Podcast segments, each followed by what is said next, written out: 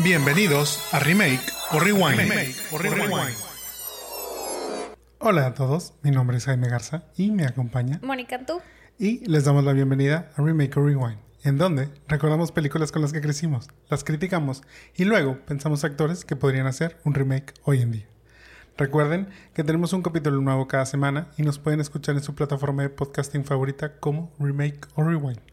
También nos pueden seguir y ver en Los Jamones Podcast, ya sea en Facebook, Instagram, YouTube y TikTok. No olviden dejarnos un like y compartirnos si nos están viendo en Facebook y YouTube. Y si nos escuchan en alguna plataforma de podcasting favorita, póngale 5 estrellitas para tener mejor rating y así llegar a más personas. Si ya hicieron todo lo anterior, pues muchas, muchas gracias. Muchas gracias. Antes de pasar a la película de el día de hoy, es momento de contarles sobre qué vimos esta semana para ver si se los recomendamos o no. Obviamente, todo sin spoilers. Moni, ¿de qué nos quieres hablar hoy? Fíjate que esta semana, eh, porque no hemos hablado de Succession, eh, la verdad es que han pasado dos, tres capítulos. Tres capítulos, sí. Dos. Dos. Dos. Dos capítulos. Dos sí, al día de hoy. Cuando escuchen esto, habrá pasado al tercero. Ah, Pero eh, la estoy amando como siempre. O sea, yo empecé a ver esta serie hace dos años, más o menos. O sea, ya había empezado la uno más o menos. Creo que la 1 y la 2 ya estaban. Ya como estaban, o al menos como que iba a empezar la dos. Sí. Este, cuando la, la empecé a ver primero yo, luego invité a Jaime a esto y la verdad es que ha sido súper, es una serie súper adictiva, súper interesante y en estos dos capítulos siento que ha pasado todo y nada. O sea, son capítulos de una hora que no quiero que se acaben nunca. La verdad es que todos los personajes se me hacen increíbles. Este, y cada que digo, no, sí, o sea, yo creo que Logan va a ganar. Sigo pensando que Logan va a ganar. O sea, a pesar de que amo al, al par de hermanos, o sea, a los cuatro hermanos, incluso, inclusive Connor, este, siento que Logan ahí no se va a dejar ganar, pero no lo sabemos. Entonces, es algo que, que estamos viendo ahorita y que no nos perdemos, la verdad, el fin de semana. Sí, la verdad es que este me tomó tiempo eh, creer esta serie. Como dice Mónica, ella la empezó a ver y yo como que mm, qui- como que quise ponerle atención, pero al principio no, no, no me ganchó. Y de pronto eh, como que le encontré algo, ¿no? Honestamente no sé como que realmente qué, qué fue lo que, lo que dije. Claro, o sea, esto es lo que me está, me está gustando esta serie, pero algo me ganchó y desde entonces, sí, como dices, yo creo que a mitad de temporada 2 este, no, no terminamos, o sea, no la soltamos. Y, y estamos como que ahora con ya la nueva temporada, que tristemente es la última, este, es así como que, híjole, o sea, le estamos disfrutando mucho, pero a la vez es como ese bittersweet de que sabes de que, uy, pero ya está llegando, este, al final. Pero está bien porque es como saber cuándo acabar algo. Sí, o también. sea, la verdad. Sí, yo creo que, mira, o sea, por ejemplo, yo sé que a lo mejor muchos que la han visto, como yo al principio, como que se les hizo lenta y a lo mejor ya no la siguieron y la perdieron. Pero yo creo que esas tres temporadas anteriores, como que fueron este, armando todo este rompecabezas para esta cuarta temporada, como que ir con todo. O sea, la verdad es que es, o sea, esto es lo equivalente a una película de acción Sí. en donde llega el, el acto final y literal sí, se armaron los putazos. O sea, este eh, está, como dices, digo, so- o sea, son los dos bandos, ¿verdad? El, eh, lo que es el papá y digamos los hermanos, pero de pronto se mueven las, las balanzas, las alianzas ahí cambian de, de un capítulo para otro. Yo no confiaré en nadie, ya. A Eh. este nivel ya no confío en nadie. Sí, ya llegamos a ese punto donde, donde yo creo que hasta ellos temen por su propia sombra. Yo sea, creo que sí. Pero sí, muy recomendable, digo. Si alguien no la ha visto, la podemos recomendar. Como les digo, a lo mejor la primera temporada es difícil de digerir y por eso como que mucha gente dice, ay, no, no me gustó. Pero yo siento que sí, si le dan la oportunidad y si la ven a lo mejor sin, sin apresurarla de, de necesito ver todos los capítulos de, de un centón. Yo podría ver todos los capítulos de un montón. Bueno, pero vez. porque ya, ya le tienes ese cariño, pero para los nuevos, este, a lo mejor sí sería como padre, bueno, que se la lleven calmada y que eventualmente se van a dar cuenta que va a rendir frutos todo lo que, lo que le, el tiempo que le, que le destinaron a ver esta serie. Y mientras esté activa, yo creo que daré un, mi, mi, este, algún recap de, de lo que he visto en los capítulos. Claro que sí.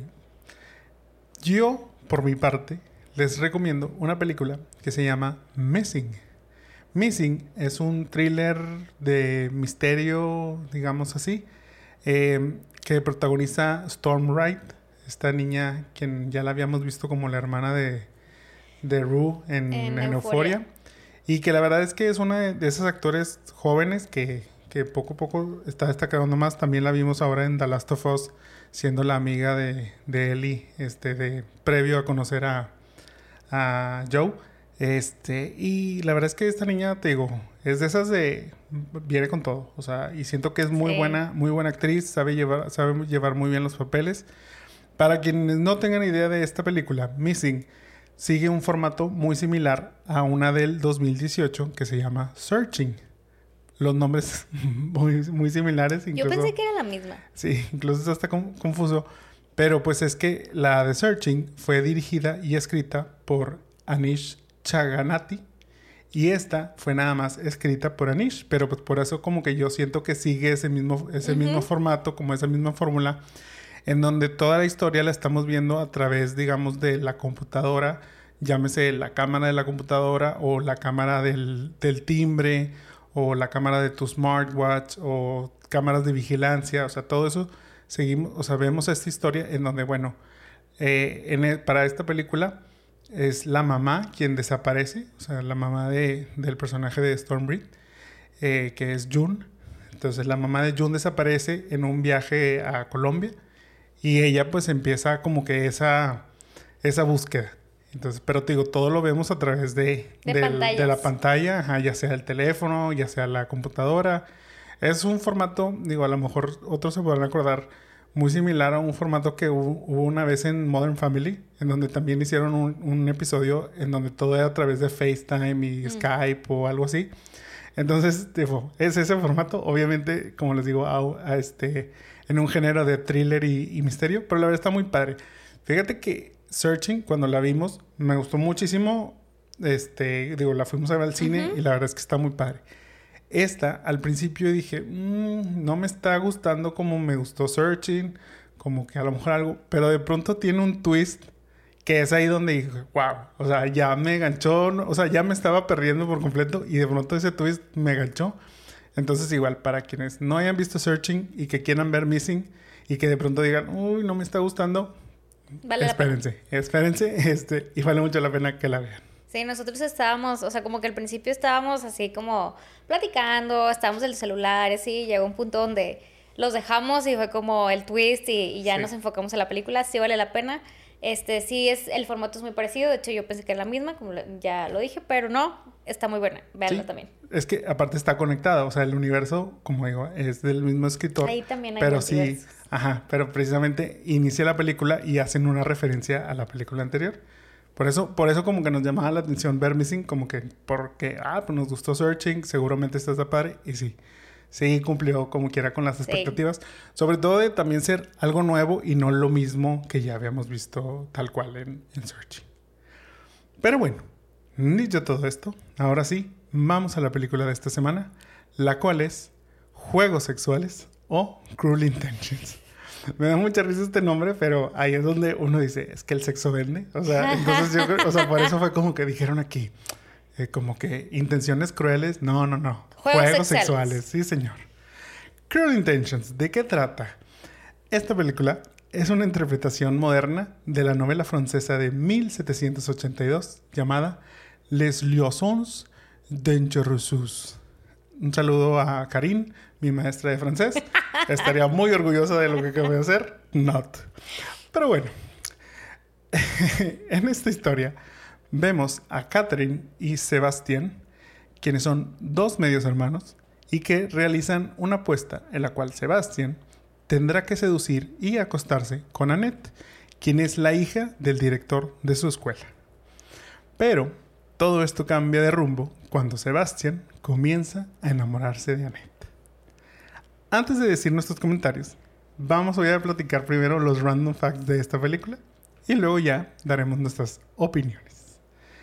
Te cuento, Moni, que en esta producción el director Roger Campbell, pues originalmente tenía por mandato de Columbia Pictures que la actriz principal debería ser Katie Holmes.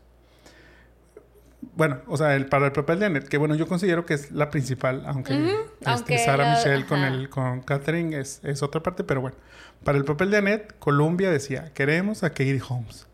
Pero Campbell sentía que Holmes como que no contaba con el carácter suficiente para, para interpretar al, al personaje. Entonces, en ese punto, ya tenían a Ryan Phillip, que ya estaba casteado para, para el papel de Sebastian, por lo que Campbell aprovechó y le dijo, oye, tu novia, este, esta chica, este, la del nombre de los chocolatitos, Reese, este, ¿qué te parece si platicamos con ella? Entonces, fueron a cenar. Y dentro de esa cena, pues, se echaron unos drinks, digamos, este, ya así como que un poquito enfiestado y pasada la noche. Como de plano le dijo, necesito que estés en mi película. Se le arrodilló a Reese Witherspoon y le dijo, por favor, solo van a ser 15 días y vas a salir increíble.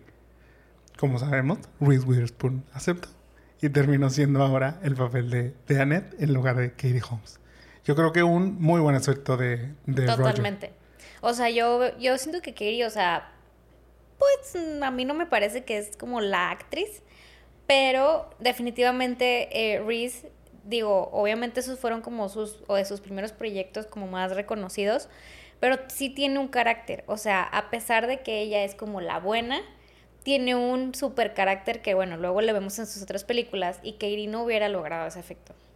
Sí, mira, yo Katie tiene una película parecida con no me acuerdo ahorita el nombre de, de este actor, pero era el que era uno de los hermanos de la serie de Seventh Heaven, que era el hermano mayor. No sé si te tocó ver esa serie. Bueno, la verdad es que no me voy a acordar ni el nombre del actor porque tampoco no es súper relevante. Pero, pero sí, o sea, este, ella tiene como que un, un- una película similar así, pues como que digamos medio dark y, demás.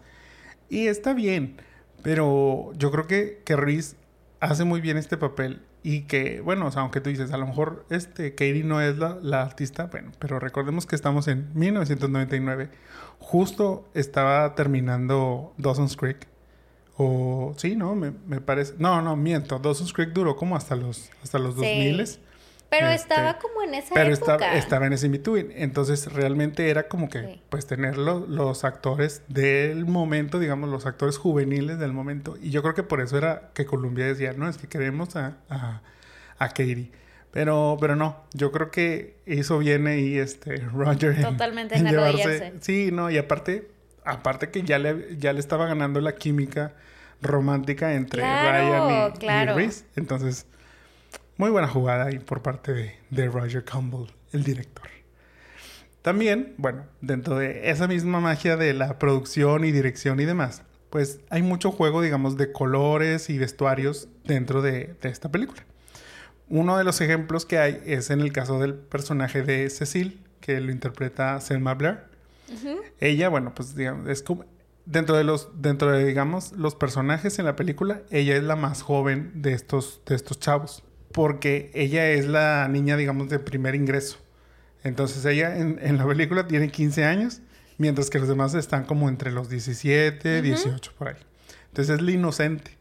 De una de las escenas en donde Cecil va a la casa este, de Sebastián, pues ella usa una hoodie roja haciendo alusión a esa caperucita roja yendo, a, digamos, a la casa de, de la abuela, pero encontrándose con el lobo, en este caso Sebastián, quien toda la intención tenía de, de comérsela.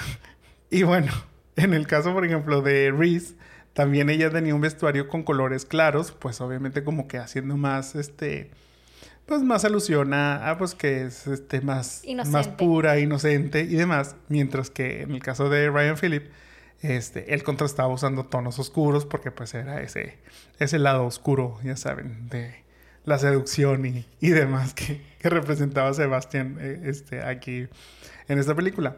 Y también los sets y locaciones este, trataban como que de, de tener tonos oscuros o tener este, que se sintiera como que un aspecto, sí, o sea, te digo, no tan este, lleno de luz o no tan este, vibrante en cuanto a colores este, muy llamativos ni demás, porque el tono, digamos, de la película, pues, aunque era juvenil, era como un tono dramático, triste, en donde pues no podían ser todos adolescentes felices y, y llenos de luz. Sí, fíjate que es la parte bien padre de la producción de, de las películas. O sea, sí, la película es como muy o sea, se, se, se sitúa como en una eh, en un nivel socioeconómico, aparte, pues están en la escuela privada. Sí, obviamente es una escuela muy elite. Ajá, todo es elite. La casa donde viven ellos está demasiado, este, como eh, exagerada o bueno, es como oldie de ese, este, old, old vibes. Sí. Pero muy, muy fancy todo. Y el vibe de ellos, o sea, incluso eh, Sarah Michelle Gellar, que venía de hacer Buffy, o de, que todos la recordamos como Buffy, rubia y demás, para hacer el papel de, de Catherine, pues se pintó el pelo negro. O sea, para que fuera con su vibe malo, porque obviamente venía de, de ser Buffy buena, este, y, y, digo, tal cual lo dices como, como Ryan, o sea, de tener esa personalidad oscura como Dark, ella también, que le encantaba la onda, pues bueno, también se metió tanto en el papel que, que se tiñó el pelo de, de negro. Eran acá muy, muy maquiavélicos los sí, dos. eran, sí Este, son. Narcisistas, maquiavélicos y lo que le sigue. Totalmente. Este, pero fíjate, buena distinción esa de, este, en el caso de Sarah Michelle, pues sí, o sea, como que siendo la rubia, pues siempre iba a ser, o como que te ibas a ir con la finta de claro, o sea, un personaje tipo Buffy y a lo mejor no le ibas a sacar de ese, de ese personaje, pero sí, pintándose el cabello este, a un tono Sí más ve. oscuro, sí cambia. O sea, sí cambia y sí también te da como que otra vibe, este, a lo mejor sí más, más siniestra y no tan, tan, este, niña buena Como si hubiera Buffy. sido rubia. Que yo creo que, por ejemplo, ahí es donde beneficia también el lado de Reese, de, de que pues ella era la rubia así, y que a lo mejor con Katie Holmes no hubiera sido ese mismo, este, entonces ese contraste, llamémoslo así. No, totalmente. Y bueno, yo te cuento que una de las escenas como más, este, pues polémicas, creo que para su, su año, fue este beso entre Sarah Michelle Gellar y, y Selma Blair. Besos. O sea, como que ella, o sea, Sarah está, bueno, Green en este caso está... Ahí pudo haber, pudo haber entrado. I kissed the girl I liked Totalmente. it. Ella, eh, este, pues como que, le- o sea, bueno, como ella era nueva, era de primer ajá. ingreso y le quería enseñar el mundo, pues ella se aprovecha y le dice, bueno, te voy a enseñar a besar. Y se dan un beso. Bastante polémico, tanto que ganaron un MTV Award. Y creo que todavía se, se dieron un beso en la, cuando Claro. fueron por ellos. Sí, sí, sí. Era como una tradición de los MTV. Sí. Incluso fue tan polémico que en algunas partes del mundo donde se pues se Se prohíben prohi- estos, se estas proyectó, muestras de afecto. se, pro- se- o sea, le cortaron esa escena, cor- Ujú. la cortaron y este y bueno, pues ahorita es como que la, la volvieron a hacer, o sea, o cuentan que cuando la volvieron a hacer incluso puede ser algo bien gross, pero se le ve la baba.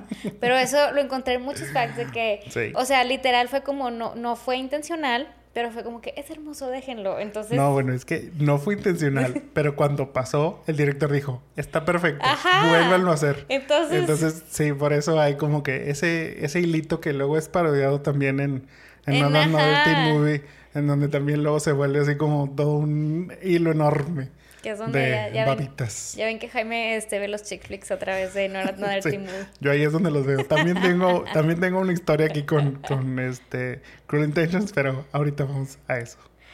Este, muy bien. Como a mí me encanta recomendar soundtracks en este, en este podcast, obviamente el soundtrack de esta película es un clásico.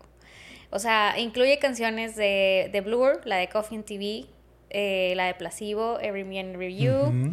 Eh, con Teen Crowds, con Colorblind. y Colorblind. que es una de las escenas que ahorita vamos a platicar de ellos. Y obviamente la famosísima Bittersweet Symphony by The Verb, que enmarca el final de la película donde Annette va empoderada en el carro de Sebastian, con el diario al lado de él, de él al, lado de ella, ella ganando con sus lentes y manejando por Nueva York. Sí, sí, sí. Está, como dices, o sea, es totalmente icónica esa, esa escena y sobre todo, bueno, esos violincitos de, de Bittersweet Symphony, que, un dato curioso, no sé si sepas, pero este, uno pensaría, este, ahorita que dices de que no, pues el boost que tuvieron con esta, con esta eh, película de tener la canción ahí, bueno, pues seguramente viven millonariamente gracias a este One Hit Wonder, los Como chicos Mariah de... Carey en Navidad. Ajá, se cuenta. O sea, The Verb así, este, cada que alguien ve esta película recibe ahí unas muy buenas regalías. Pues no. Resulta que la historia de esta canción lleva ahí una historia de demandas y demás, en donde para la creación de, de, esta, pues utilizaron, o sea, el grupo The Verve utilizó un sample de la canción de The Rolling Stones que se llama The Last Time. Ok. Al momento de su grabación, pues obviamente ellos buscaron de que poder tener los derechos de, de usar este dicho sampler para, para, pues obviamente, pues ellos hacer todo legalmente, ¿verdad? Ajá. Parecía que todo estaba en orden, todo muy bien, pero días antes del lanzamiento de esta película y su álbum, perdón, de la canción y su álbum, eh, Alan Klein, quien era entonces manager de los Stones, negó el permiso. Ya estaba todo hecho, ya los discos estaban por salir, o sea, era así como que, ¿what? Entonces, de ahí parte una demanda, este, en este caso de, lo, de, de Klein y los Stones, sobre los derechos de, de, esta, de esta canción. Por lo cual, eh, The Verve no le tuvo, no, no tuvieron de otra más que ceder las ganancias a Mick Jagger, Keith Richards y Alan Klein, el manager. Entonces ellos sí son millonarios gracias a, a Bittersweet. Pues sí, se quedaron sin nada los chicos de The Verve y no fue hasta 10 años después de la muerte de Klein, que eso estamos hablando, Klein murió en el 2009 me parece. Entonces, hasta el 2019 el vocalista de The Verve, este Richard Ashcroft, habló con los Stones, habló con el hijo de Klein y les pidió que por, por favor, porfitas, regresenme los derechos de esa canción y accedieron. Pero, pues según Billboard, este, del 97 que salió esta canción al 2019, las ganancias que recaudó fueron de alrededor de 5 millones de dólares que se le fueron a The Verve en todo ese tiempo. Pero bueno, ustedes escúchenla ahora en replay para que pues puedan ahí como quiera ir ganando nuevamente algo sobre esto, que ya ahora sí los derechos pertenecen a la banda intérprete de esta canción. No, y obviamente le salió carísimo musicalizar, o sea, eso, o sea, para una película con un budget, que ahorita platicamos sobre el budget, pero algo así, pagar esos derechos a los Rolling Stones, imagínate. Bueno, pero yo creo que en ese entonces todavía no le quitaban la canción los Stones a, como quiera tenían que pagar pero, algo. Pero sí digo, obviamente, este... A final de cuentas, el dinero salió de The Verve. O sea, los chicos de The Verve tuvieron que regresar todo el dinero a los Stones. En este caso, bueno, que eran nada más Jagger y Richards y el, y el manager. O sea, eran ellos tres, pero pues lo perdieron todo. Obviamente muy enojados ellos después. Pues sí dicen, o sea, nos quitaron tanto dinero por todo este tiempo que eso sí, los Stones, los integrantes, ya sea Mick y Kid, ellos se lavan las manos y siempre se lavaron las manos de que ellos no tenían nada que ver en este caso. Todo fue por culpa de él, el entonces manager Alan Klein. No manches. Pero bueno, mira, un 100 esa película y esa escena. Sí, muy buen. Aparte, muy buen soundtrack. Creo que tiene muy buena musicalización en las distintas escenas donde escuchamos como que cancioncillas ahí que conocemos. Sí, fueron acertados los, las elecciones. Otra de mis escenas favoritas, hablando de escenas y músicas y demás, este, The Verb no fue el único drama que hubo en la, en la película. Ah, no. Una de mis escenas favoritas es cuando, eh, bueno, pues ya como que va a ir a buscarla este, este Sebastián Annette y ya así va y le habla al amigo y dónde está y va y la espera en el subway, este, en unas escaleras, una icónica escena que nos encanta a mi hermana y a mí. Y esta empieza, este, cuando él va manejando a buscarla, y está musicalizada por Colorblind, de Counting Crowds. Pero esta no era la idea original. La idea original del director era eh, usar la canción de To Shayla de Smashing Pumpkins. Okay, o sea, como que cuando escribió la escena en su mente, pensó en esa canción y demás. Cuando se la dio a Billy Corgan y le dijo, oye, mira, ve la película, quiero esta canción, Billy le dijo que no, no quiero participar. Uh. Eh, y bueno, pues salieron acá los, los Counting Crowds a, al quite. Em, entiendo y creo que, o sea, realmente hicieron la canción para la escena. Ok. Y para, y bueno, pues es como también un, un clásico de las escenas así de, de, las películas, pero, pero bueno, pues también el Billy se puso sus moños y, y no quiso participar. Creo que hubiera tenido también éxito. La canción está buena también, pero creo que ya nos enamoramos de Colorblind. Sí, digo, la, sí sé cuál es la que, la que mencionas. Y creo que ambas canciones son como similares. O sea, tienen un mood, este, tranquilito, tipo así como... O sea, es que no puedo decir que es como una balada, pero es... No, o sea, es pero, como dramática. Ajá, exactamente. O sea, tiene como un mood así de, de melancólico y demás, tipo... Entonces, bueno, yo creo que las dos hubieran funcionado muy bien. Creo que aquí el beneficiado, como dices, puede ser más Counting Crows con, con Colorblind. Este, pero bueno, pues, tampoco no creo que Billy ande muy... Muy necesitado de, dinero, ah, de regalías. Exactamente. Y bueno, hablando de dinero, esa película inicialmente fue creada como independiente. Hasta que Columbia Pictures, pues bueno, la eligió y ya se volvió otra cosa. Sí, ya. Aún así, no les dieron tanto dinero. Les dieron 10.5 millones. Qué cosas. Sí, o sea, 10.5 millones. Bueno, más que a Virgin Suicides. Más que Virgin Suicides. este, y lograron recaudar 75.9 millones. O sea, nada mal. Creo que no le apostaban y, y le fue súper bien. Y bueno, también te platico que Rotten Tomatoes la clasificó con un 54% de críticas positivas. Tampoco le fue tan mal, mm. tampoco le fue tan bien, pero la describe como una darkly comic drama teenager. And it's attractive. O sea, con, su, con un cast atractivo, pero pues tampoco como que le falta emoción. O sea...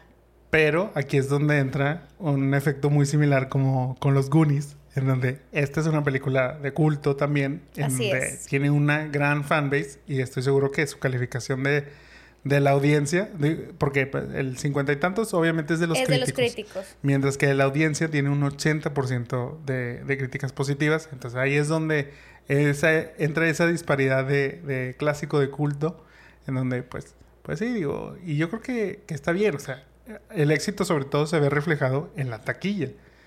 y no por nada decidieron hacer secuelas. Sí, yo soy parte de esa fanbase, de, las, de los 80, del 80%. Okay. Así es, o sea, tanto fue que, que tiene dos secuelas. O sea, hay un, Cruel, Intention 2 es una precuela la cual inicialmente iba a ser una serie. Ok. Pero al ser cancelada previo a su estreno, decidieron juntar los tres episodios grabados y lanzarla en un DVD. o sea, como que... Mm, la historia cuenta cómo no querían, No querían perder. O sea, sí fue como que... Mira, ya grabamos. Sácala. sácala como sea. Sí.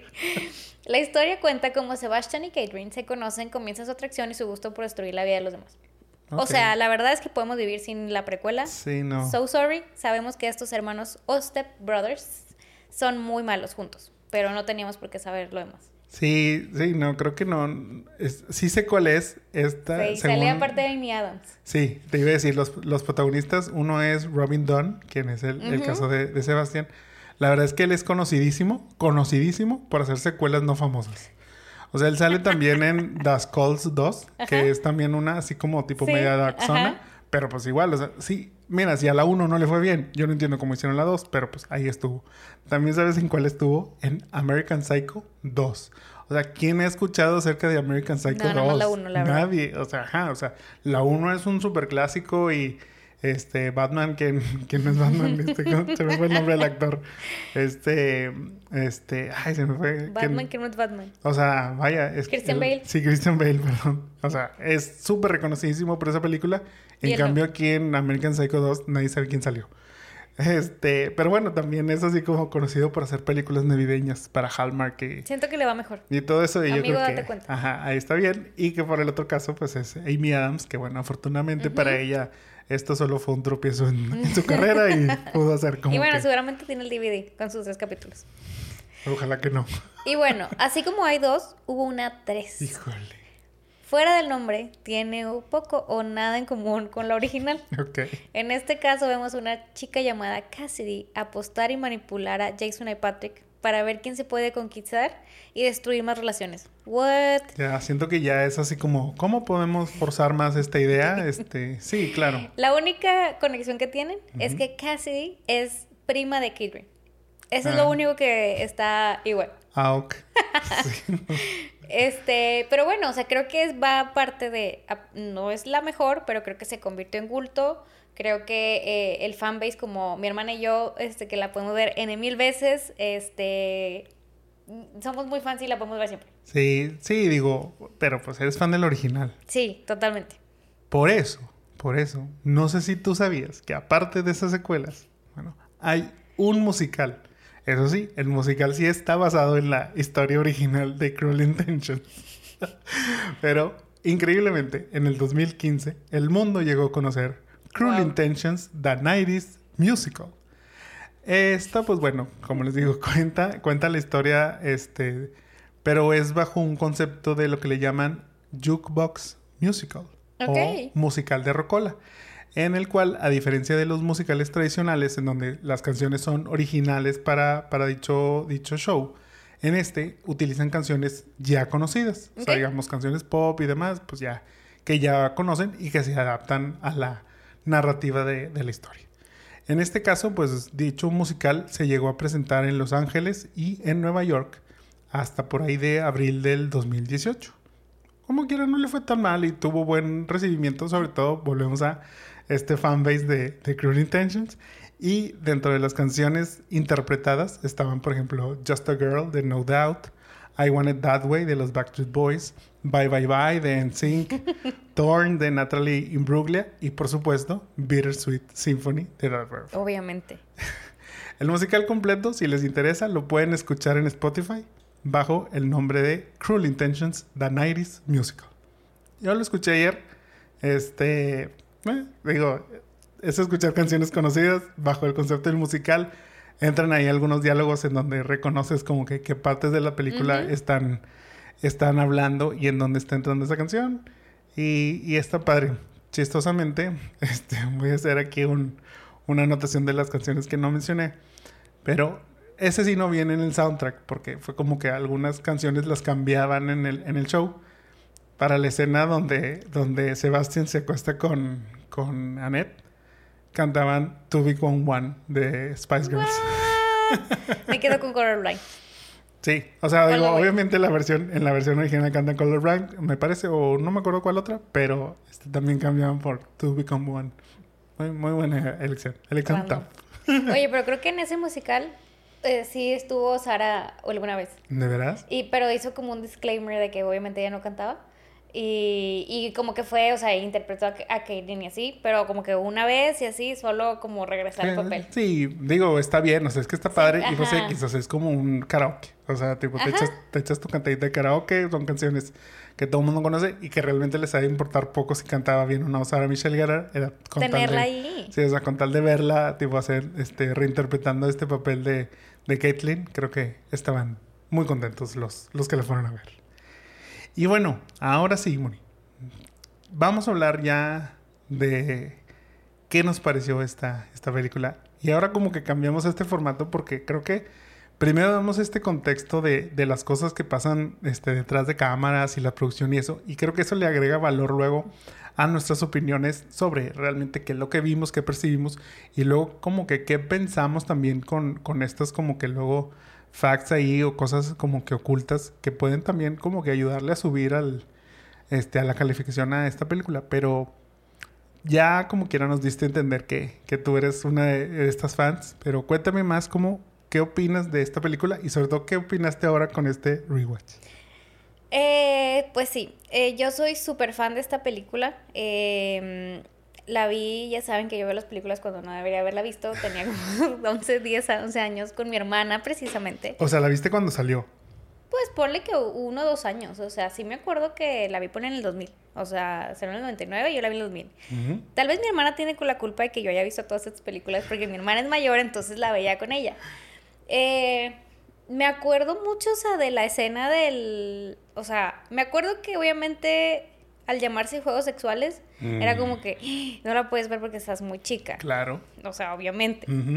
Este, tal vez en a lo mejor en ese momento no entendía, solo me acuerdo que era una apuesta y luego este que pues ellos eran como means y así. Ajá. Y al final, pues la Sara iban y le daba, spoiler alert, pues le daba, le, daba la copia del diario, el, engargoladito que le dio la, este, Cecil. Ajá. Y pues bueno, la descubrían y él se moría, que no me acuerdo, o sea, que en ese momento no me acordaba que él se moría tan chafamente.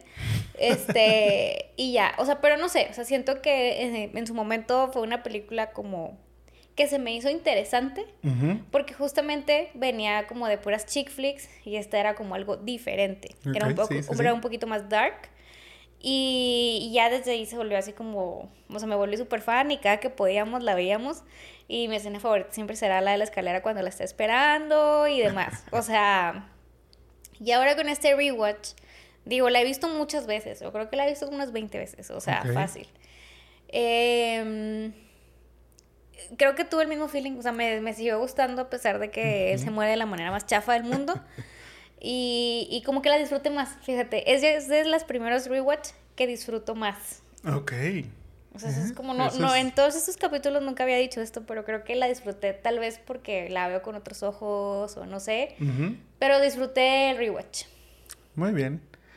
Yo creo, digo así como haciendo memoria rápida, esta es la tercera vez que veo esta película. Me voy a quemar un poquito aquí, pero yo también vi esta película. Si esta película es del, del, 99, probablemente yo la vi entre 99 y 2000. O sea, esa fue cuando la vi. Pero, no sé por qué voy a contar esto, pero lo voy a contar. La, vi en mi casa. Un día que mis papás no estaban en pago por evento. Oh papás, un saludo. Les debo un pago por evento que nunca supieron de qué fue. Este, por precisamente, o sea, como tú dices, pues es una película que se llama Juegos Sexuales, y sí, pues claro, o sea, tú de teenager en ese entonces yo creo que tenía 13, 14 años este era así como que, wow, claro, o sea, voy a llegar presumiendo el lunes a la escuela que vi? esta película. O sea, la vi en ese entonces y fue así como que, what? O sea, ¿qué acabo de ver? O sea, te como... Obviamente no era lo que esperaba de yo de ese entonces. Este, pero como que a la, fe, o sea, te digo, yo creo que si la vi una segunda vez fue en pedazos y ya ahora esta tercera vez que la, que la vi completa. Entonces, previo a verla, la verdad es que en mi mente era como que vi una, o sea, en ese entonces, en el, te digo, 99 o 2000 que la vi por primera vez, yo sí tenía, vi una buena película, que obviamente es para un público más maduro, pero está buena, o sea, tiene como un drama padre, obviamente pues este, es twisted por todas estas cuestiones ahí que, que realizan los hermanos, este, de Catherine y, Sebastián, de que pues todos esos juegos, en realidad, o sea, como el nombre lo dice, es Cruel Intentions, pero porque las intenciones se iba a llamar originalmente Cruel Inventions, porque eran como que estos inventos de juegos y, apuestas y demás. Y entonces, bueno, o sea, te digo, todo eso, eso era como que lo, lo interesante o lo intrigante, o sea, de que como el juego de la manipulación, el juego del chantaje, el juego de cómo ellos en su posición de poder este, lograban hacer que otras personas hicieran lo que ellos quisieran y cómo ellos como que de ese punto muy frío este, podían manipular y buscar manipular los sentimientos de los demás, que este era el caso digamos entre Sebastián y Annette, en donde pues él su, su su tarea principal pues era enamorar a Annette, pero solo para conquistarla y después dejarla, o sea, no... Y, alimentar su ego y reputación, a final de cuentas. Que, que, era lo que, lo que luego este, lo pone en conflicto cuando, cuando ahí como que ya por fin la conquistó y la termina porque en realidad sabe que Catherine le va a hacer la vida infeliz y él no quiere y es como una manera de, de salvarle y demás. Pero bueno, este, volviendo al tema te digo, yo sí tenía como que, claro, este es un muy buen...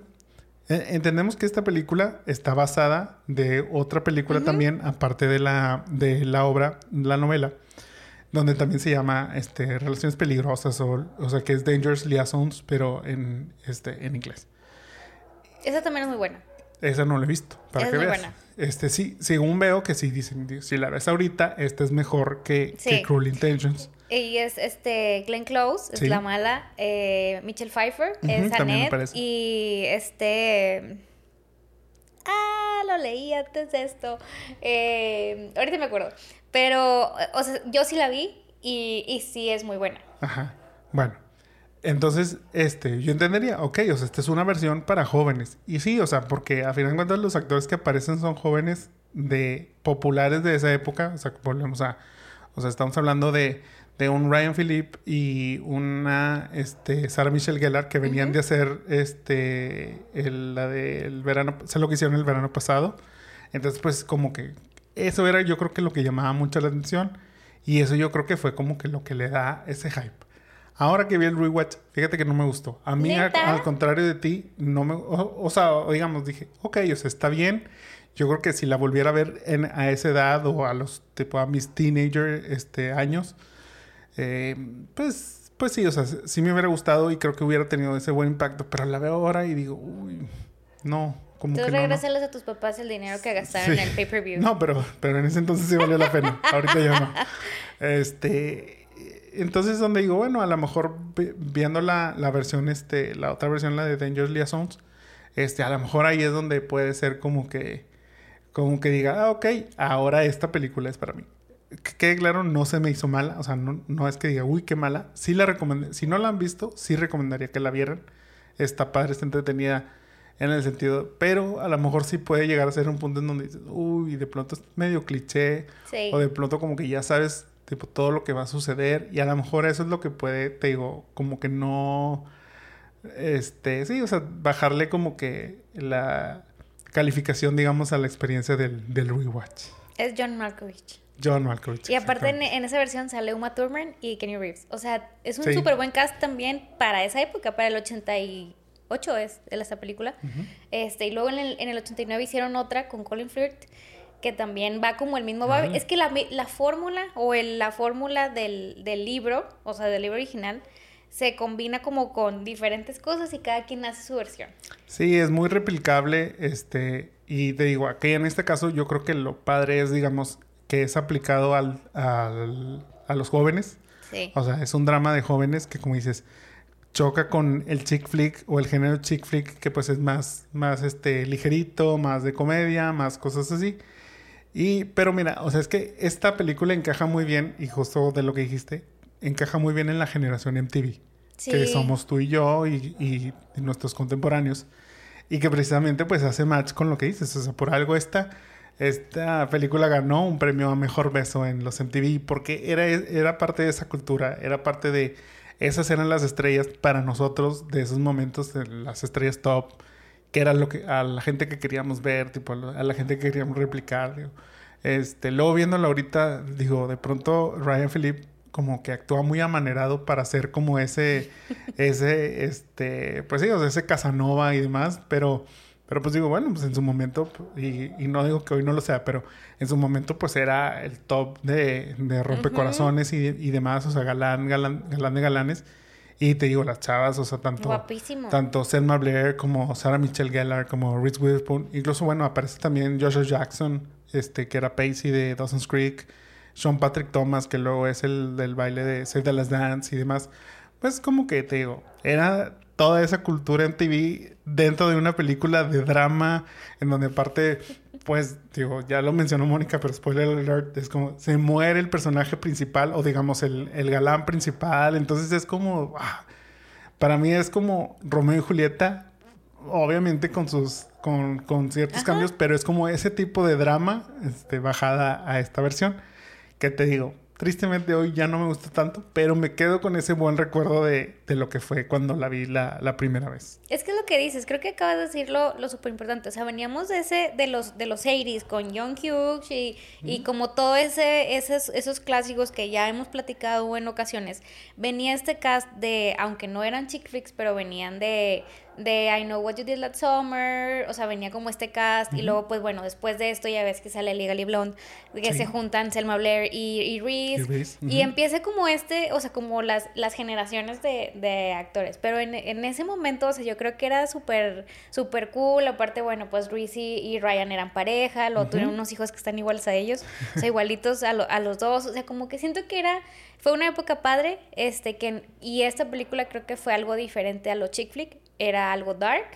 Obviamente ponerle Cruel Intentions o juegos sexuales tenía que ver por el, el morbo de, de hacerlo. Eh, yo creo que en ese momento todavía no era como tan abierta, pues estos besos este, entre mujeres, también incluso Pacey este, sale también con, con otro hombre, o sea, como que a lo mejor eso era un poquito el morbo. Sí, o sea, tenemos temas tabús de temas tabús en ese momento. Incluso, bueno, pues de libertinaje, la misma, el mismo personaje de, este, de, Sarah, de Sarah Michelle Gellar, este, Catherine, eh, menciona ahí, o sea, dice, dice, tú haces lo mismo que yo, o sea, a final de cuentas tú tienes tus conquistas, yo tengo mis conquistas, pero yo soy la criticada, yo soy la que tiene que mantener una reputación intachable y ser tipo la, o sea, ser como la niña buena y tipo toda perfecta y demás. En cambio tú, tú puedes hacer lo que quieres y, y, todo eso es un trofeo para ti y todo eso es, como ganar popularidad y demás. Y es como la vida de ahorita, o sea, es como, bueno, a lo mejor este, se sigue juzgando más a las mujeres, que, o sea, si eso, esto fuera ahorita, pues se juzgaría a lo mejor más a las mujeres que a los hombres, o sea, creo que esos eran temas que, que, que llaman la atención, que a los teenagers de ese momento llaman la atención y que bueno, en su momento se disfrutó mucho, aparte del súper buen soundtrack, este, y, y demás. O sea, creo que es, es, es ese, buen, es ese buen recuerdo, creo sí, yo. Sí, sí, sí, pues te digo, volvemos a caí yo comprando una película de Pavo por evento. este, lo bueno es que me acuerdo perfectamente todavía mis amigos cuando les platiqué este Saludos a tus amigos que saben esta historia.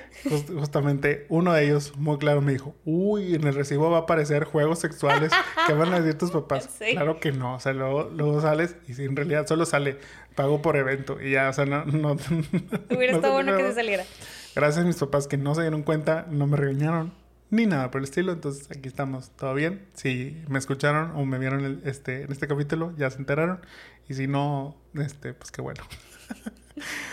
Pero bueno, vamos ahora sí a la parte del cast para un posible remake de esta película.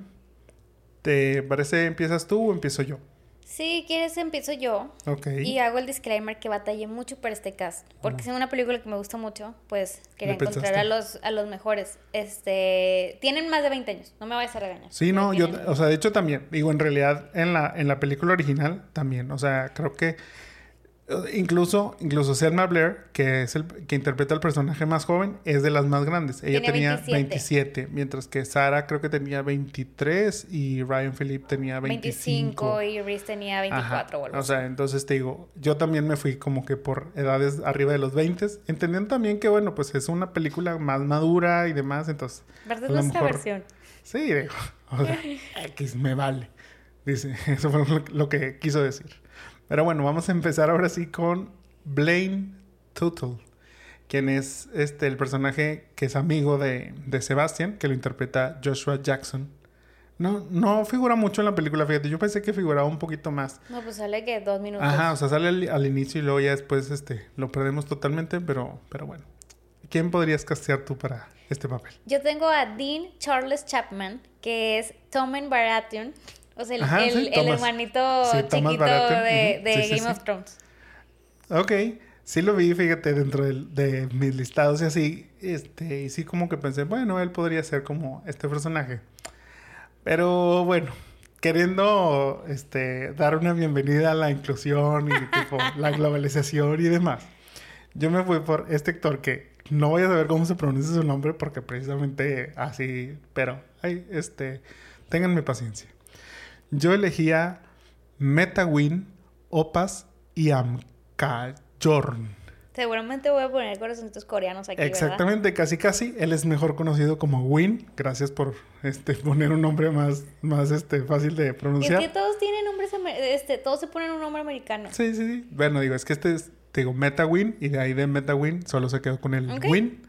Y él es un actor tailandés, este, y que es conocido por su personaje de Tain o Tine en Together. En donde obviamente pues hace ahí un personaje gay y demás. Entonces creo que encaja con el personaje acá de Blaine Tuttle. Para el caso de Ronald Clifford, quien lo interpreta Sean Patrick Thomas y es el maestro de música de, de Cecil. ¿A quién tienes tú? Te vas a reír un chorro de mí. Este, porque siempre que voy a mencionar esto, se va a reír de mí. Va, se va a hacer este. bueno, que, que lo mencione ella mejor. No quiero. Sí, voy a casar a Tanner Buchanan. Tanner Buchanan, claro que sí. Gran conocido por aparecer en un episodio de Girl Meets World. Cobra Kai y Designated Survivor. Survivor. bueno, pero porque precisamente tiene esta, este vibe de que, o sea, el, el, el instructor de música era bueno.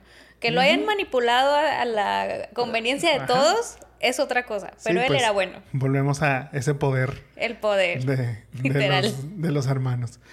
Yo para el papel de Ronald tengo a Mason Gooding. Mason Gooding era Chad Mix Martin en la película de Scream 5 y 6, que es la pareja del personaje de, ya, de, ya, ya. de Jenna Ortega.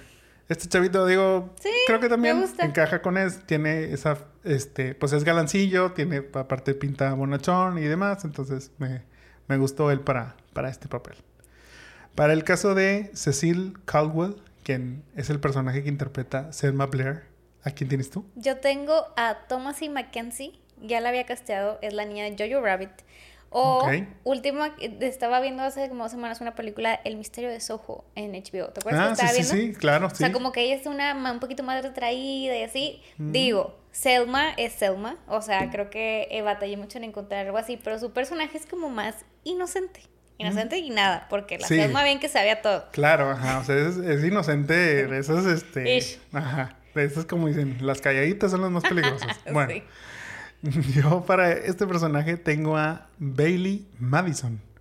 Ella fue Maggie en Just Go With It. Esta película de Adam Sandler y Jennifer Aniston, en donde él finge tener una, familia y los hijos. Bueno, ya ves, de esos dos hijos es una niña y un niño. La niña es esta Bailey Madison y que ya más recientemente, bueno, ha aparecido en Pretty Little Liars Original Sin, fue Imogen Adams. Pero su personaje así como más conocido es el de este, May Bell Arons, pero en una película viejísima, viejísima entre comillas, que es la de Bridge to Terabitia. No sé si El Puente a Terabitia, ¿no la viste? Muy buena película para llorar, pero para niños. O sea, pero bueno, Bailey Madison, que tiene una, unas, este, o sea, sí se me hace como parecida a Selma Blair, tipo, como que físicamente en su cara y demás, entonces por eso también me, me agrado para este personaje. Nice. Para el personaje de Catherine Mertuil, quien es el personaje de Sarah Michelle Gellar. ¿A quién tienes tú? Batallé un chorro también en esto, porque haciendo, o sea, la verdad es que amamos a Sarah Michelle en ese papel. Y creo que era alguien sweet, o sea, tal cual lo dijiste, era alguien sweet, pero a la vez como que mm, con cierto carácter. Es que más bien no, o sea, al revés. O sea, era una persona super bitch que actuaba como una persona sweet. Bueno, terminé casteando a Isabella Moner. Ok.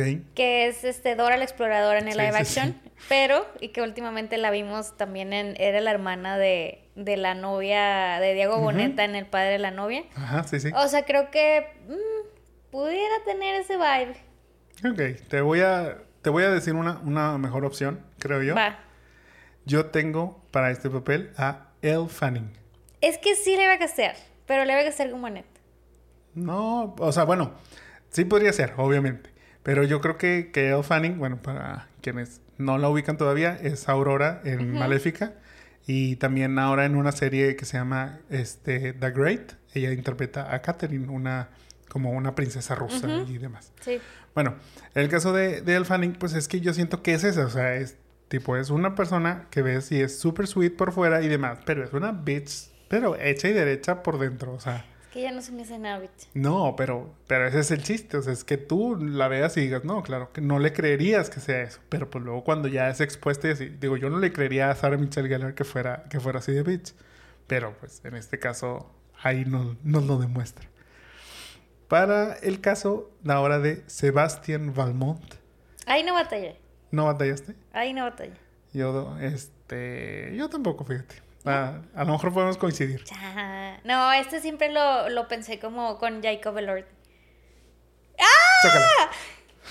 Ha pasado como cinco o seis veces en este podcast. Sí, sí, sí. Es que es perfecto. Noah Flynn de, de, de, Kissing Booth y Nate Jacobs en, en, Euphoria. Sí, totalmente. O sea, yo también lo vi y no lo pensé. De hecho, o sea, cuando estaba haciendo, este, el, eh, estaba buscando a los actores, él fue el primero que vi y dije, ya, Jacob Es que tiene, o sea, es, es muy guapo, ya lo he dicho, ya lo he casteado, este, y tiene el vibe que tiene, Ryan en, en, su, o sea, pero él así actúa, o sea, no, como... y, y la actitud de, de, un galán y que se lo cree y que tú dices, es un engreído de primera, ajá, pero tiene ese charm todavía de conquistarte aún y que lo estás mandando hasta no sé dónde.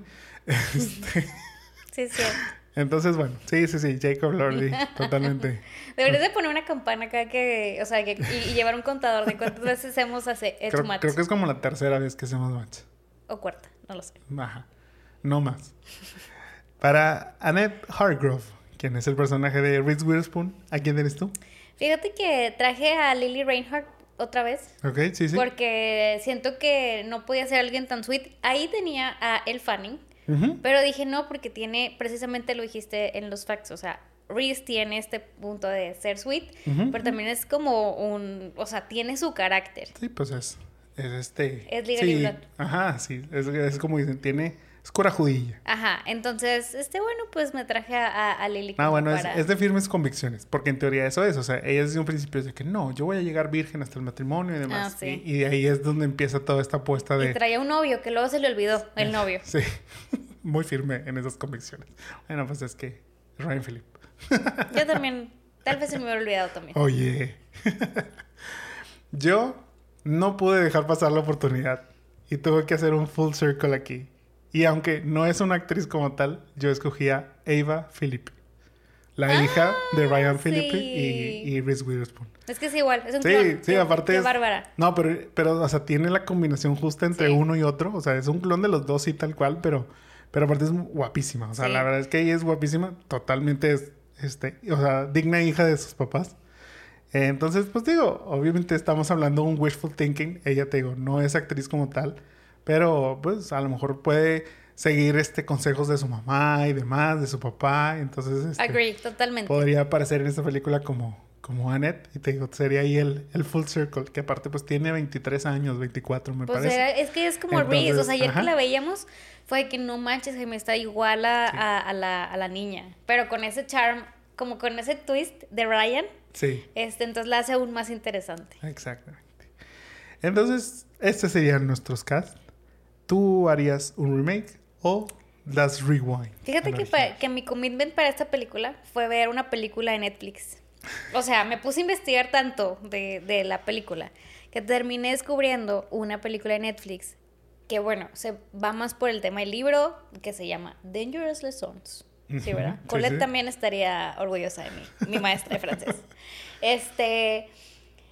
Y está situada en el 2022. No la vean, es horrible. Pero lo que le decía a Jaime cuando la vi, porque me dijo, ¿qué estás viendo? Y yo, de que estoy viendo cosas para el podcast. Y justamente, o sea, es, es la misma trama, o sea, te digo, es como cada quien hace como su versión. Pero esta era, o sea, ellos eran celebrities y tenían, eran influencers, tenían muchos este, followers en Instagram. O sea, todos, y era como que, bueno, hacer apuestas y así. Y lo que pasaba era, bueno, al final se descubrían a la mala, eh, eh, creo que era como pop singer desde chiquita y así, o sea, la que era como la Catherine. Y, y la descubrían con videos y stories y, y tweets y demás. Y, y bueno, pues ya Muy- salía. Muy generación X. esta ajá, generación y Z, al final, este, ella, o sea, ahí no se moría nadie, y iba ahí la, la que era Ned, iba con el muchacho y hacían un live, y ahí se reencontraban. O sea, todo esto me lleva a decir, creo que la fórmula puede funcionar N veces, por todas las veces y versiones que hay, bien hechas o mal hechas, también como esta que acabo de contarles. Este, o sea, creo que al final de cuentas es un dark chick flick. O sea, Ujú, sí, sí. es, y, y valdría la pena a lo mejor este, tener un buen cast y demás y jalaría. En cualquier generación. Pero me quedo con la original. Sí, o sea, por ejemplo, aquí yo creo que más bien lo que aplica o lo que podríamos pensar es, si harías hoy en día una película que se llama Cruel Intentions y que sigue, digamos, esta fórmula. Obviamente podrás cambiar, modernizar algunas cosas, pero la seguirías llamando Cruel Intentions o como en este caso le pondrías este, este, Cruel Games o tipo, ¿sabes? O sea, tipo, ya sería como que algo diferente. Entonces yo creo que dentro de todo lo que quisiste decir es, es eso, o sea, es- te quedas con lo original. En donde yo también, aunque digo que con el Rewatch no quedé tan satisfecho ahora de verla, yo también me quedo con el original porque creo que lo que evocó en su, en su, en su momento tal vez podría funcionar para los nuevos, pero a la vez siento que no. Entonces, ya esta historia es donde digo, ya esta historia se pierde. Sí se podría mejorar, sí creo que tiene mucha área de oportunidad, pero también creo que por lo mismo se podría llamar de otra manera, aunque va a seguir la misma fórmula y demás, entonces no necesariamente sería un remake, por lo tanto, me quedo con lo original, me quedo con lo como mencioné hace rato, con lo que pensé cuando la vi originalmente, sobre todo, que creo que eso es también muy importante. Pero les digo, si alguien no la ha visto, mejor vale la pena original, le- vale la pena ver el rewind a esperarse a un remake. Totalmente. Pero bueno, dicho todo esto, entonces es momento de despedirnos. Pero antes de eso, cuéntenos qué opinaron ustedes acerca de Cruel Intentions o juegos sexuales. ¿Les llamó la atención La cuando vi- vieron ese la pa- nombre? Pagaron pay-per-view como Jaime. Ajá, o fueron al cine, este, sus papás los llevaron, o, o a lo mejor no, o sea, sus papás nunca les permitieron ver esta película y han decidido ahora en el 20 2023 que recordaron gracias a este podcast, esta película, dicen, voy a verla, voy a verla si- para ver si me gusta o no. Cuéntenos todo eso. Este, de, pues también, o sea, si les llama la atención o en su momento les llamó la atención Y pues bueno, déjenos todos sus comentarios en cualquiera de nuestras redes de Los Jamones Podcast, ya sea Facebook, YouTube, Instagram y TikTok. Muchas gracias a todos por escucharnos. Esperemos hayan disfrutado el capítulo de hoy. No olviden dejarnos un like y compartirnos. También escríbanos sobre qué películas les gustaría que revisitemos o lo que sea que nos quieran contar. Con todo gusto los leemos. Esto fue Remake Rewind. Mi nombre es Jaime Garza. Y yo soy Mónica Antú. Y nos vemos y escuchamos en la próxima. Bye bye. Bye.